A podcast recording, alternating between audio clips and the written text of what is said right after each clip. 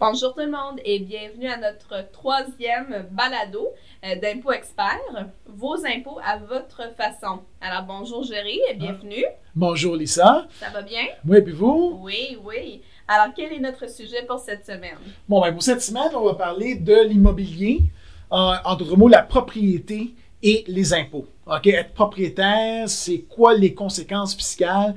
Euh, Qu'est-ce que la loi de l'impôt comporte? En termes de propriétaire d'un immeuble. OK? Donc, c'est vraiment ça, là, les immeubles et la fiscalité. D'accord. C'est ça le thème. Donc, donc le thème, évidemment, euh, et, et, là, je vais être un peu quétain là, avec ce que je vais dire euh, maintenant. Évidemment, l'immobilier, ça représente, ça représente une grosse partie de notre état financier. Okay?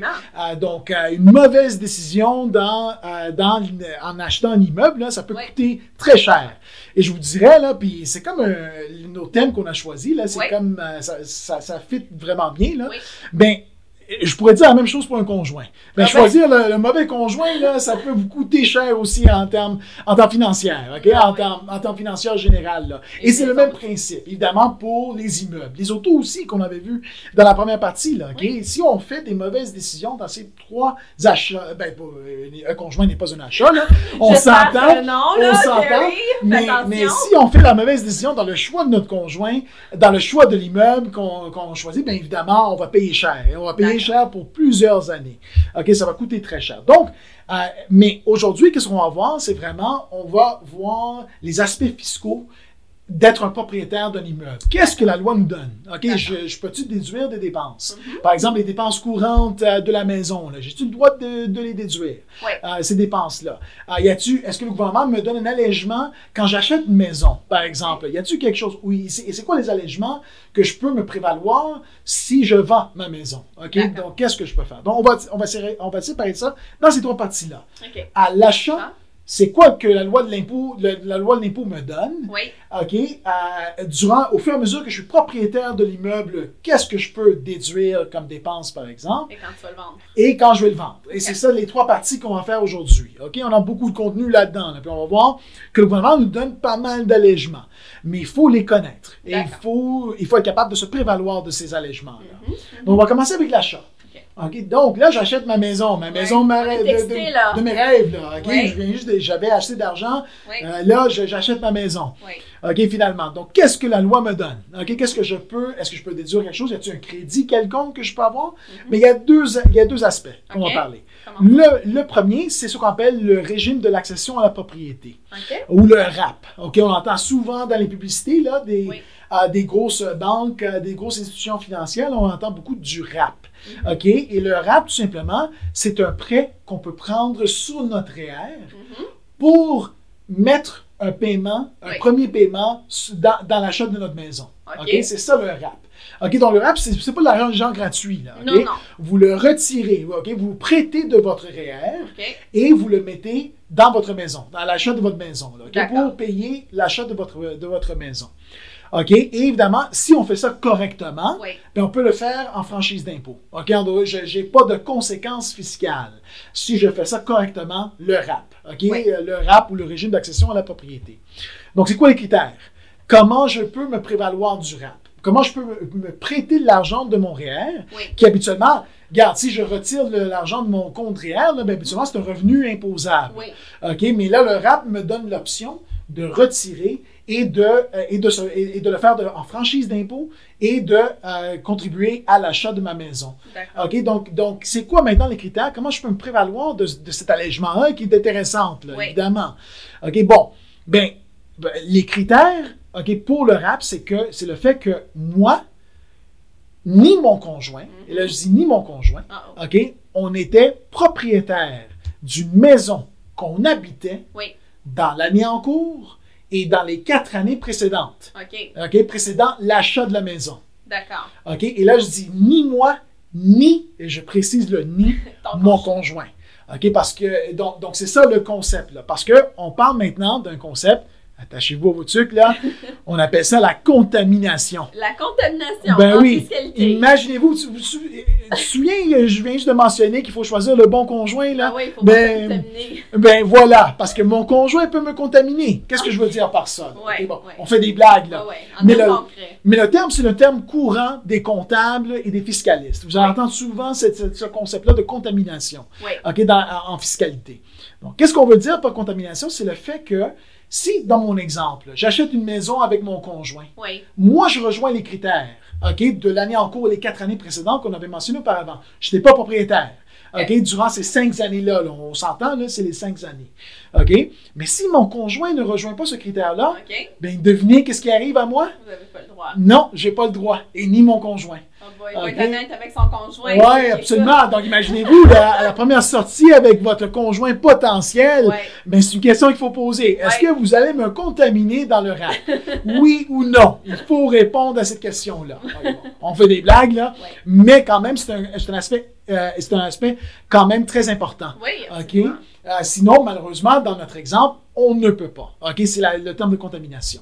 Donc, qu'est-ce qu'on peut retirer du Mhm. rap? Qu'est-ce qu'on a le droit? Ben, dans les années précédentes, on pouvait aller jusqu'à 25 000. OK. Ok, Quand même assez. Ben oui, c'est quand même Ouais. intéressant là, comme montant. là. Si vous avez assez de liquidité dans votre REER, Oui. mais n'oubliez pas, c'est la limite, c'est 25 000. On peut aller en dessous de ça aussi. Si vous n'avez pas 25 000 dans votre compte de REER, là, mais on peut aller en dessous. Oui. OK? Mais sachez que depuis cette année, Mhm. et là on parle 2019, le gouvernement a changé les règles, le gouvernement fédéral, c'est un programme fédéral, ils ont changé les règles et ils ont augmenté la limite à 35 000 C'est gentil. donc, c'est gentil puis c'est intéressant, OK? Parce que là, encore une fois, vous pouvez ne pas prendre une hypothèque sur 35 000, OK? Donc, vous pouvez prendre ce 35 000-là, le mettre dans l'achat de votre maison et vous ne, sortez, vous ne sortez pas une hypothèque sur cet argent-là. Donc, vous sauvez l'intérêt, là. Ben Vous oui. savez, Vous sauvez l'intérêt sur 25 ans ou 20 ans, là, dépendamment euh, du terme que vous avez pris. Oui. OK? Donc, c'est quand même intéressant, là. Donc, donc le RAP, là, c'est quand même très intéressant. Oui. Là, avec le RAP, vient un crédit d'impôt non remboursable autant du côté fédéral que du côté provincial. OK. Et là, c'est- une nouveauté de cette année au Québec. Ça s'appelle quoi? OK? C'est l'achat d'une première habitation. C'est le crédit de l'achat d'une première hab- habitation. OK. Donc, donc, le gouvernement, autant au fédéral qu'au provincial, ben, au fédéral, on vous donne un crédit de 5 000 non remboursable, Oui. mais, regarde, on Ah. s'entend. il y a- L'exception s'en il y a- vient. il y a- il y a pas, pas nécessairement une exception, mais quand même, c'est pas vraiment 5 000. OK. Vous allez avoir beaucoup de publicités où le gouvernement va vous dire Oh, j'ai un crédit de 5 000. C'est pas le cas. On prend le 5 000 à un taux de 15 D'accord. qui est le taux des crédits non remboursables. Donc, en réalité, c'est un 750 de crédit non remboursable que je peux utiliser pour réduire mon impôt fédéral. OK. Ah, mais qu'est-ce qui est intéressant cette année, particulièrement pour l'année 2018, ben, l'année fiscale 2018 Oui. et plus tard, c'est qu'au Québec, j'ai le même crédit. OK. OK, je peux réclamer 750 en se basant sur les mêmes critères. C'est quasiment identique les critères entre les deux. Parfait. Donc, quand même intéressant là, comme Oui. crédit. Là? Oui. C'est quand même intéressant comme montant qu'on peut réduire nos impôts autant au fédéral qu'au provincial. On parle de 750 au fédéral et 750 au provincial.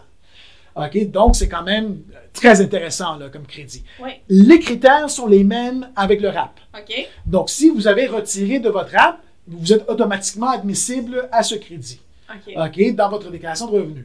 Mais sachez que même si vous n'avez pas retiré d'un RAP, vous pouvez quand même peut-être vous prévaloir de ce crédit-là. OK? Si, vous- encore une fois, vous rejoignez les critères du RAP. Ah, oui. Parce que peut-être que vous ne voulez pas vous prêter de votre Non. REER. Peut-être. OK? Mais, mais vous rejoignez quand même les critères du Oui. RAP. Donc, c'est les mêmes critères, en d'autres mots. Donc, si vous avez sorti de votre RAP, euh, si vous avez sorti de votre euh, par, par l'entremise du RAP, Oui. bien, vous avez droit à ces crédits-là. OK. OK? Autant du fédéral qu'au provincial. Oui. Donc, c'est quand même bien, là, OK? À l'achat, vous voyez les allègements que le gouvernement vous donne. Ben oui. Très intéressant, là, OK? Vous avez quand même des crédits et un prêt, et un prêt sans impôt. Bon, on revient sur le RAP. Parce que j'avais mentionné que c'était un prêt que je prenais de mon REER. Oui. OK? Donc, il va dire, un prêt, habituellement, je dois le repayer. Oui. Évidemment, c'est pas gratuit, là. C'est pas de l'argent que je peux avoir puis ne pas le repayer. Donc, je me prête de mon REER. Oui. Qu'est-ce que le gouvernement vous dit? Bon, ben, on vous donne 15 ans pour repayer ce RAP-là, ce prêt-là de votre REER. Oui. Et vous pouvez commencer à partir de la deuxième année après le retrait. Hey, c'est ton parfait, hein? C'est quand même, garde, je trouve ça quand même euh, bien fait par le gouvernement parce qu'on vous donne deux ans Ouais, pour commencer à repayer. OK, votre prêt et vous le payez à un taux de 1 quinzième. OK, Mhm. c'est ok, c'est- c'est c'est, euh, la compte que vous devez faire. OK, c'est vraiment à 1 quinzième. Donc, vous prenez le montant du retrait divisé par 15. Ça, c'est le montant que vous devez repayer après la deuxième année du retrait D'accord. et au fur et à mesure de 15 ans. Donc, comment maintenant vous repayez votre, votre REER? Parce que Ouais. c'est c'est pas un prêteur, là, vous étiez allé, là, c'est votre propre compte que vous étiez prêté. Faut avoir un plan d'action, mais comment on le fait? Là? Ouais. C'est comment on le fait? Ben, vous, vous, vous cotisez dans votre compte de REER. C'est la façon de faire. Donc, si vous avez un montant minimum, le 1 quinzième de votre retrait que vous devez repayer, Oui. et c'est ce montant-là qu'il faut au minimum remettre à votre REER à chaque année. Il faut le recontribuer, en d'autres mots. OK. OK. Si vous ne le faites pas, et vous dites, ben moi, je vais passer une vite au gouvernement, là, OK, puis là, euh, tu sais, je repaye pas, je vais pas repayer mon, euh, mon prêt, ben là, le gouvernement va prendre ce 1 quinzième-là et va le mettre comme revenu imposable dans votre déclaration de revenus. OK. OK. OK, donc, regarde, moi, je vous suggère fortement, là, d'utiliser tous les allègements, tout, tout, tout l'allègement que le gouvernement vous donne. Oui. OK? En principe, si tout est bien fait, Mhm. vous avez retiré l'argent et vous avez vous l'avez fait en franchise d'impôt au complet pour les 15 ans qui suivent après, après la deuxième année. Donc, pour prendre avantage de cet allègement-là, ben, faites vos paiements. OK, fait, euh, repayez votre REER, refaites vos contributions. C'est un quinzième. Le gouvernement ne vous demande pas le prêt au complet. là. C'est juste un quinzième. C'est quand même raisonnable. Qu'est-ce que le gouvernement vous, vous demande? Mais si vous ne le faites pas, malheureusement, ben là, vous perdez un des aspects de l'allègement, qui était de sortir l'argent en franchise d'impôt. Mhm. OK, donc faites-le. OK, c'est vraiment la leçon, là. Regarde, faites vos, paie- faites vos paiements. Absolument, faites vos paiements. OK, parce que ça vaut la peine. Oui. Euh, c'est sans impôt, là, donc ça vaut la peine. OK, bon, donc là, on vient juste de parler de l'achat. Oui. OK, on a fini l'achat. Là, au fur et à mesure que je suis propriétaire, c'est quoi les allègements? Qu'est-ce que je peux réclamer? Mhm. Bon, exemple, évidemment, comme propriétaire, j'ai des dépenses courantes. OK, par exemple, j'ai l'intérêt de mon prêt hypothécaire. Oui. Ah, j'ai mes impôts fonciers. OK. Euh, dépendamment de la municipalité, j'ai des impôts scolaires. Ouais. OK, je dois payer. Euh, j'ai aussi l'électricité, l'électricité, l'hydro, euh, l'é- l'électricité, le chauffage, par exemple. Oui. OK, je pourrais, tu sais, il y a d'autres dépenses, par exemple, les rénovations, là, les réparations, par exemple. Ouais. OK, le maintien du domicile. Donc, ça, c'est toutes des dépenses comme propriétaire que j'encaisse, OK, que, que j'encaisse comme propriétaire. Est-ce que je peux faire quelque chose avec? Euh, la réponse est oui. Ça OK? dépend. Et la réponse, encore une fois, et ça, c'est, le, c'est la réponse universelle de n'importe quelle question fiscale que vous posez à un fiscaliste. Mhm. La première réponse d'un fiscaliste devait toujours être ça dépend. OK? Parce que c'est toujours des règles. Il y a toujours des règles, des exceptions et des critères qu'il faut rejoindre. OK? Donc, si un fiscaliste vous dit euh, une réponse euh, certaine, là, wow, là, Oui, regarde, 100%, il n'y a pas de problème. faites attention, là. Faites attention parce que tous les renseignements ne sont pas là avec votre question. C'est ça. Donc, la réponse, c'est toujours ça dépend. Bon, le critère de base pour être capable de déduire les dépenses courantes, c'est que vous gagnez un revenu à l'aide de votre entreprise, à l'a- à l'aide de votre immeuble, excusez-moi. Donc, en d'autres mots, vous avez un immeuble locatif. OK? Donc, c'est ça le critère. Donc, si vous gagnez de l'argent, OK, en encaissant ces dépenses-là, ben là, les dépenses deviennent déductibles dans votre déclaration de revenus. Donc, le, le- le prêt hypothécaire, Oui. euh, sais, les- les- l'entretien, les réparations, euh, les, les, les, les, euh, les- les frais scolaires, etc. Tout, Oui. tout ça sont, sont déductibles. OK? Tout ça sont déductibles. OK? Donc, c'est très important OK, de, de- de déterminer que vous gagnez un revenu. C'est vraiment un immeuble locatif. Oui. Mais, mais évidemment, donc si par exemple vous avez acheté un immeuble et vous le louez tout simplement, Oui. ben, tous ces dépenses-là sont déductibles. Donc, Ok. prenez votre revenu brut là, Oui. que vous avez, vous, vous loyez, Oui. et vous déduisez ces dépenses-là. Mais si par exemple, et ça c'est très commun, si par exemple vous louez seulement une partie de l'immeuble, OK, juste un duplex, par exemple. ouais, je prends un duplex, là, j'ai deux étages, je loue le deuxième étage. Mhm. OK, Mhm. exemple. OK, ben, dans ce cas-là, je dois pas rater les dépenses déductibles. Donc là, par exemple, mon prêt hypothécaire, l'intérêt de mon prêt hypothécaire, ben, je peux seulement prendre 50 de cet intérêt-là comme une dépense. Ok. J'ai pas le droit de prendre au complet ma partie personnelle. J'ai pas le droit. ça donne la Oui, a de l'allure parce qu'on a d'autres allègements plus tard qu'on va parler, OK, à cause de ça, parce que la vente est exemptée d'impôts. Et ça, on va le voir dans quelques minutes, OK? Mais sachez que si, par exemple, vous louez une partie, Oui. ben, c'est seulement sur cette partie-là qu'on peut déduire. Et donc, dans mon exemple, là, ben, je prends mes dépenses à 50 Mhm. Je prends. Bon, prenons maintenant un autre exemple. OK, prenons un exemple, par exemple, un Air- Airbnb, D'accord. qui, qui est très fréquent maintenant. OK? Oui. C'est tellement facile Oui. à utiliser. J'ai tout simplement à me chercher l'appli Oui. OK, que je mets dans mon, dans mon téléphone intelligent et je me cherche des clients qui cherchent, par exemple, une chambre ou une qui cherchent ou une fin de semaine ou ils cherchent carrément l'immeuble parce que vous, vous êtes parti en vacances. Oui. OK, bon, ça, c'est un revenu locatif aussi, là. OK? Et là, les dépenses que j'ai mentionnées sont déductibles encore une fois Ah, oui. dans un scénario de Airbnb. Mais, mais, j'ai un deuxième pourratage à faire. OK. C'est Ah. quoi le prorata exactement? Bon, le pourratage, c'est, prenons l'exemple d'une chambre. Oui. OK, bon, si je loue seulement une chambre, Oui. OK, sous, sous le Airbnb, ben, dans ce cas-là, je dois prendre la superficie de cette chambre-là en pourcentage de l'immeuble Oui. et je prorate une première fois sur le pourcentage que représente la chambre sur l'immeuble. D'accord. OK, sur les dépenses que j'ai mentionnées auparavant. Mais, il y a Ah. des fortes chances que vous ne louez pas cette chambre-là pendant toute l'année. À moins que c'est bien populaire, là. Mais... À moins que c'est bien populaire, ça se peut, hein, ça se peut. Là, vous ne l'utilisez pas du tout, puis là, chaque semaine, là, vous le louez à une autre personne. Dans ce cas-là, Mais dans la majorité des cas, c'est pendant une période de l'année. une période de l'année. Donc, vous avez un deuxième pourratage, D'accord. dont il faut pourrater sur la période de l'année que vous l'avez loué, en plus. OK. Donc il y a deux pourratages à faire dans un cas de Airbnb. OK, donc faites, faites attention là-dessus, c'est très important. L'autre aspect de Airbnb, c'est si vous offrez des services. Mhm. Bon, si par exemple, euh, euh, vous faites le nettoyage, OK, vous, vous- allez aménager les lits, par exemple. OK, ou cuisiner, ouais, exactement. OK, euh, et vous faites, euh, par exemple, oui, le déjeuner, par exemple. Oui. Ben là, malheureusement, c'est plus un revenu de location. Oh non? Non, parce que vous offrez des services. Là, donc là, vous êtes quasiment même, au même niveau que l'hôtellerie. Ah oui. les hôtels. hôtel. Là, vous faites un service d'hôtellerie parce que vous offrez des services en plus de la chambre que vous louez. OK. OK, dans ce cas-là, c'est une entreprise. Là, vous n'avez plus un revenu de location, mais là, vous avez vraiment un revenu d'entreprise. Alors ça change au point de vue fiscal. Oui, absolument, dépendamment si vous offrez des services ou non. Si le seul service que vous offrez, c'est la chambre tout court, Ouais. avec un accès à la chambre, et là, c'est location tout court. Et là, vous faites le- les deux pourratages que j'avais mentionnés auparavant. Ouais. Mais si vous offrez des services, vous faites les lits, OK, euh, euh, vous faites le lavage des, des vêtements, Ouais. Euh, par exemple, vous faites le déjeuner. Ouais. Euh, Là, dans ce cas-là, vous offrez des services. Et là, vous êtes une entreprise, comme, une, comme un hôtel. Il n'y a pas de différence. OK. Vous êtes comme un hôtel. Donc là, vous avez un revenu d'entreprise. Donc faites attention, là, quand vous faites le Airbnb, c'est très facile avoir l'appli, et, et- et- et- se chercher l'argent avec l'appli, mais après ça, il y a des faut... conséquences bien ou mauvaises. Ex- exactement, il faut vraiment penser aux conséquences fiscales quand vous faites ça. Là. Donc, c'est vraiment important de bien les connaître. Mhm. OK, bon. Donc là, on a parlé, on a parlé que du moment que je gagne de l'argent avec mon immeuble, ben, je peux déduire maintenant mes dépenses courantes. Oui. OK, mon, mon, l'intérêt sur prêt hypothécaire, etc., etc. Bon. Y a-t-il un autre scénario? Par exemple, si c'est mon immeuble propre, OK, je loue pas Airbnb, on va dire, là, OK, je loue pas du tout.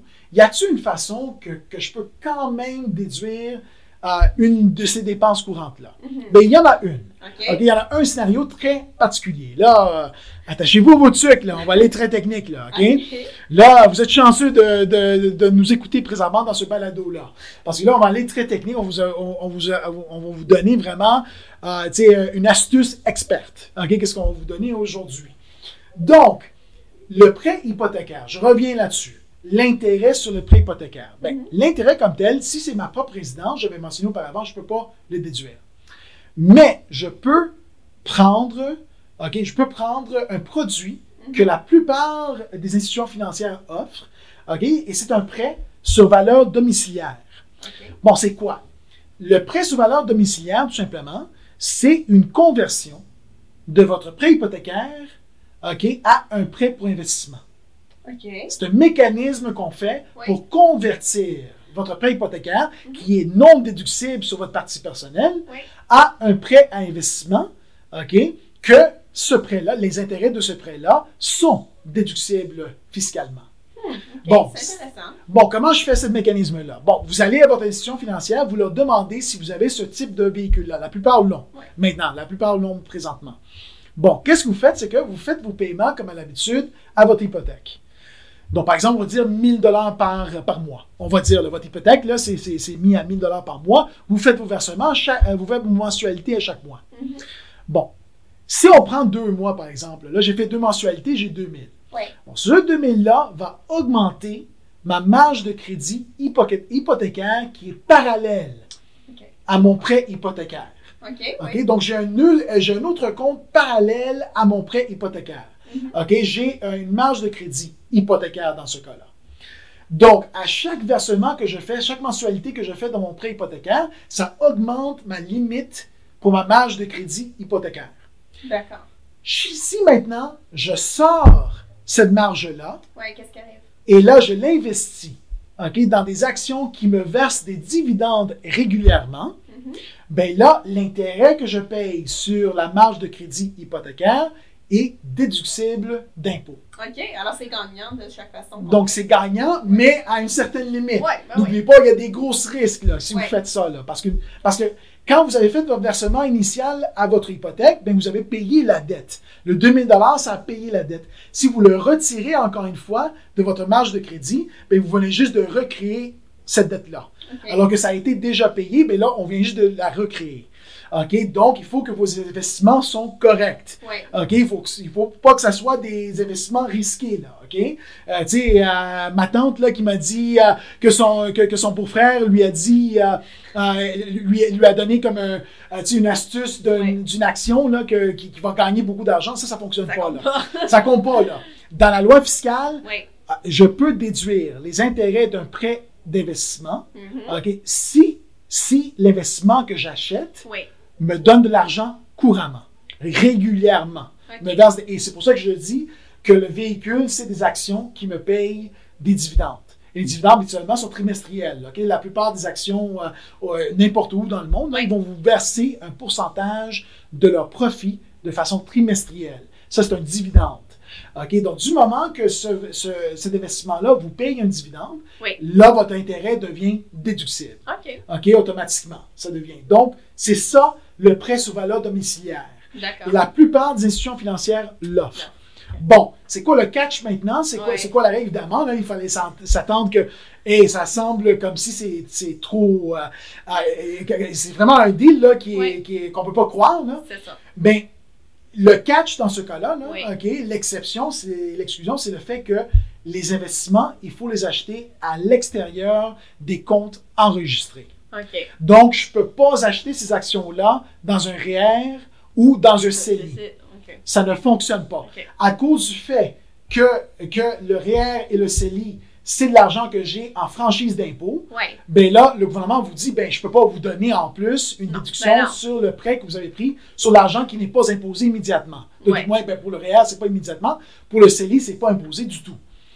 OK. Donc, ça doit, les achats de ces actions-là doivent se faire dans un compte qui n'est pas enregistré. Mhm. OK, ça doit être à l'extérieur d'un REER ou d'un CELI. OK, c'est ça, c'est ça le but, euh, c'est ça le but. Et du moment, mais du moment que vous faites ça, ben, l'intérêt que vous payez maintenant sur la marge de crédit devient un intérêt sur un prêt d'investissement et automatiquement, je, il est déductible dans ma déclaration de revenus. Intéressant, Ben oui. vraiment. Oui. Et c'est vraiment une- une- un truc, une astuce qui est vraiment avancé pour vous. Là, Mhm. J'espère que je ne l'ai pas perdu jusqu'à maintenant. Non. OK, je l'espère. Bon, là maintenant, on arrive aux règles de changement d'usage. Et là, ça, c'est une question qui revient fréquemment.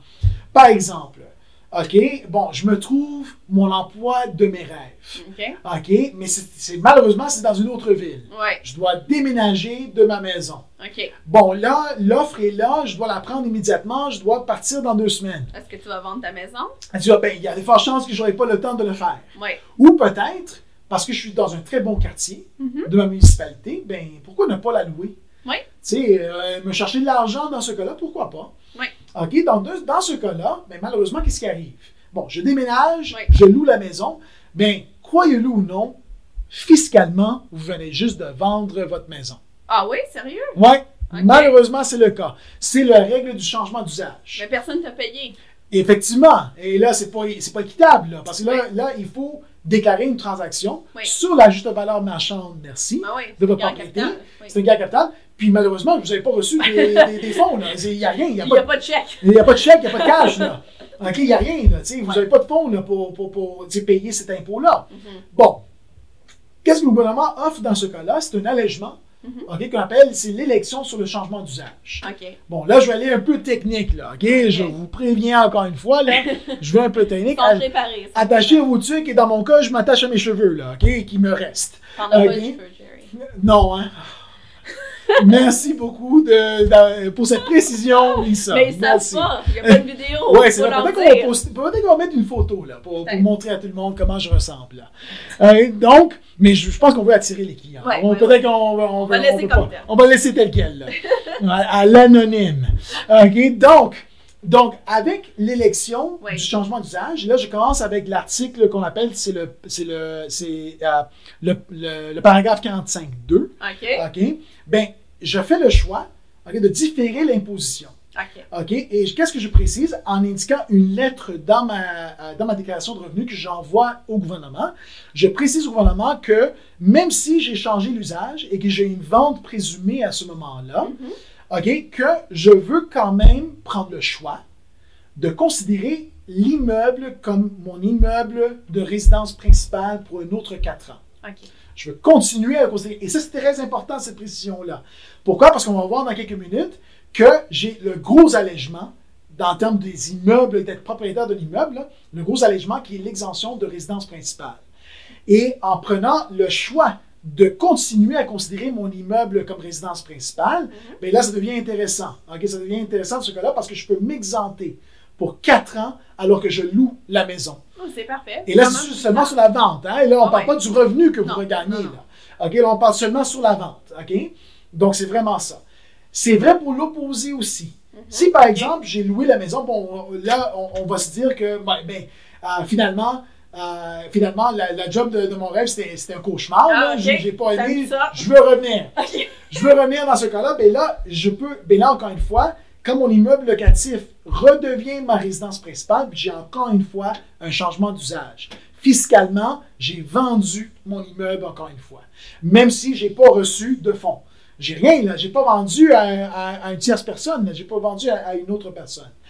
Mais j'ai quand même fiscalement, j'ai quand même une transaction. Ok, Ouais. c'est une vente présumée à ce moment-là. Encore une fois, le gouvernement va vous donner un autre allègement. Et là, l'allègement, c'est ce qu'on appelle l'élection sous le paragraphe 45.3 ok, de la loi de l'impôt. Et là, dans ce scénario-là, ben, je dis au gouvernement que je vais différer ma disposition jusqu'à la, jusqu'à la disposition réelle de l'immeuble, si je vends réellement le- l'immeuble, Oui. et je peux rétroactivement, 4 ans de l'année du changement, je peux quand même continuer à considérer l'immeuble comme une résidence principale rétroactivement à- à- euh, pour 4 ans Oui. à partir de l'année du changement. OK? Quand même un bon laps de temps.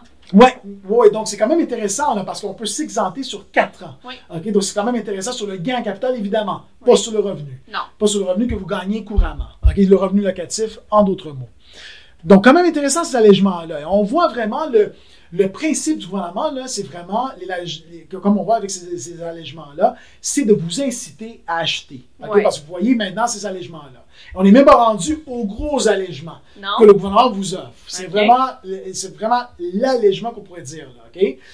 Encore meilleur que ce que je viens juste de vous mentionner.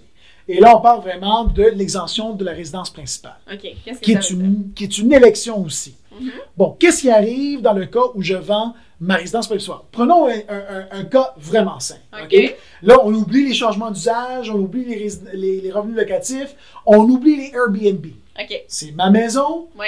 je réside là depuis plusieurs années, et là, je décide, bon, ben, j'ai trouvé une autre maison qui est plus belle, ou j'ai déménagé à une autre municipalité, je veux aller là, je vends ma maison. Et je le vends à profit. OK. Bon, qu'est-ce qui arrive dans ce cas-là? Bon, là, vous avez évidemment une transaction réelle, Mhm. et là, vous avez un gain en capital. Oui. Comme n'importe quelle action que vous vendez dans euh, les bourses, euh, les bourses marchés, euh, marchés, ben, dans ce cas, vous avez un profit. Prenons un exemple. J'ai acheté ma maison 200 000. Oui. OK, 10 ans plus tard, je la, je la vends pour 300 000. Mais Mhm. là, j'ai un profit de 100 100 000. 000. Oui. Bon, sans l'exemption de résidence principale, Oui.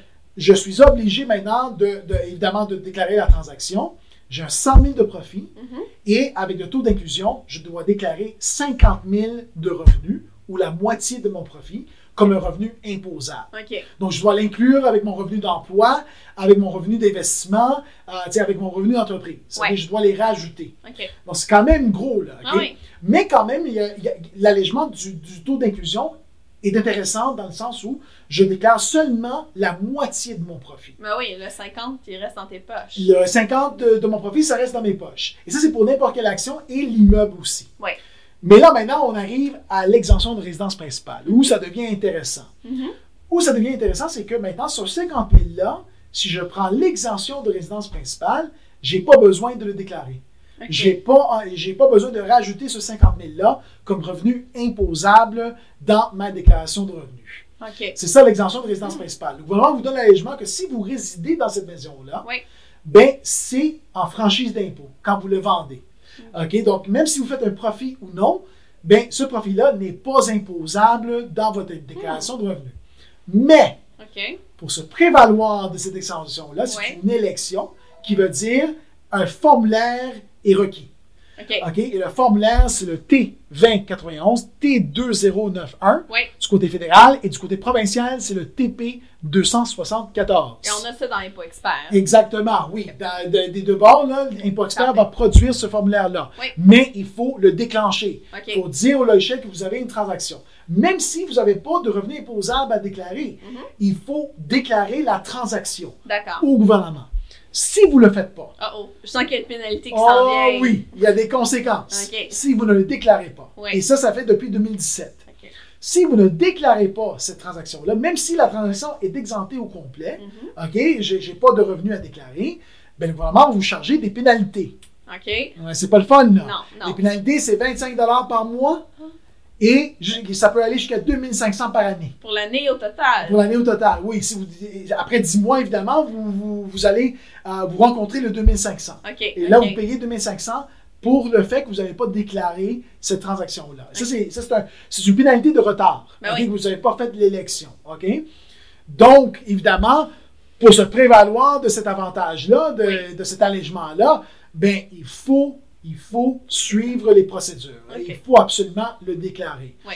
OK, là, ça serait vraiment malheureux, là. Ça serait une tragédie carrément, tu sais, de vendre ce bien-là, de payer 2500 de pénalité à la fin. Ouais, après ton Ouais. premier paiement de 25$, là, tu sauras que ça a été en retard. Exactement. Donc, on vous recommande fortement déclarez-le. C'est facile. On peut Oui. le faire avec Impôt Expert. Oui. C'est très facile. Vous le déclarez avec la transaction. Et évidemment, il n'y a pas de, de- il a pas de revenu imposable à déclarer. Mais le formulaire va préciser au gouvernement Oui. que votre gain est exempté. Parce que vous allez vous prévaloir de l'exemption de résidence principale. Bon, autre particularité de, résiden- de- de l'exemption de résidence principale, c'est que on n'est pas obligé que ce soit seulement la maison que euh, votre maison principale. OK. Ça pourrait être, par exemple, un chalet que vous êtes propriétaire. OK, alors c'est durant une partie de l'année. Oui, donc, donc le critère, c'est quoi? Le critère de base, c'est Oui. que vous avez résidé dans cet immeuble-là Oui. pour une partie de l'année. OK, parfait. OK, à un moment de l'année, en d'autres mots. Ben ouais, ça peut être n'importe quand dans cette année. Ça pourrait être un week-end, ça Oui. pourrait être une fin de semaine, que vous allez à chaque fin de semaine, vous restez dans votre chalet, par exemple. Oui. Donc, si vous rencontrez ce critère-là, qui n'est pas très difficile à rencontrer, Non. comme vous le voyez, ben, on peut se prévaloir de l'exemption de, de, de l'exemption de, euh, de la résidence principale, Oui. même pour une résidence secondaire. Non, OK. Mais, Ah. mais, mais, il y a toujours des astérix. Garde, le gouvernement ne fait jamais ça facile. OK. OK? Il faut faire attention. On peut prendre cette exemption-là par année pour un immeuble seulement. OK, alors tu choisis entre ta résidence principale puis un chalet ou n'importe quoi de tes propriétés. Exactement. Donc, il faut faire attention. Il faut faire, évidemment, vous allez prendre le le calcul. choix. Ben oui. Faites le calcul, puis vous oui. voyez lequel qui a le revenu le plus imposé, le, le plus gros revenu imposable. Oui. Évidemment, vous allez vous prévaloir de l'exemption sur cette résidence-là. OK, mais sachez que par année, je peux seulement prendre l'élection pour une des deux résidences et non pas les deux en même temps. Si par exemple j'ai vendu les deux en même temps, je dois faire le choix. Ben ouais. Je dois choisir entre les deux. Mais quand même intéressant, OK? Parce que, euh, parce que si vous vendez votre chalet, par exemple, vous le gardez seulement 5 ans, vous gardez votre, rési- votre résidence principale pour 25 ans, Oui. ben, ça devient intéressant, on peut exempter la vente de la résidence secondaire. Mhm. Parce que le critère n'est pas difficile. Non, mais non. C'est à un moment de l'année, vous avez résidé l'immeuble. C'est aussi simple que ça. Hmm. OK? Donc, je pense qu'on a fait le survol. Ouais. Et je voulais juste répéter, maintenant, on va faire toujours, comme, comme on l'a vu dans les autres balados, là, on Ouais. fait une sommaire d'un partie qui est très importante. Faites votre élection du T2091 et du TP274. Ça, vous voulez pas les conséquences négatives de ça, les amis. Exactement. Regarde, le gouvernement vous donne ces allègements-là. Pourquoi ne pas les prendre au complet? Et non pas payer des pénalités qui, sont, qui ne sont pas, qui, qui sont, qui sont pas nécessaires? Mhm. Parfait. Ben, merci beaucoup, Jerry, pour les informations. J'espère que les écouteurs ont trouvé ça euh, palpitant, qu'on pourrait dire. Absolument. Et tout le monde, à la semaine prochaine. Merci beaucoup.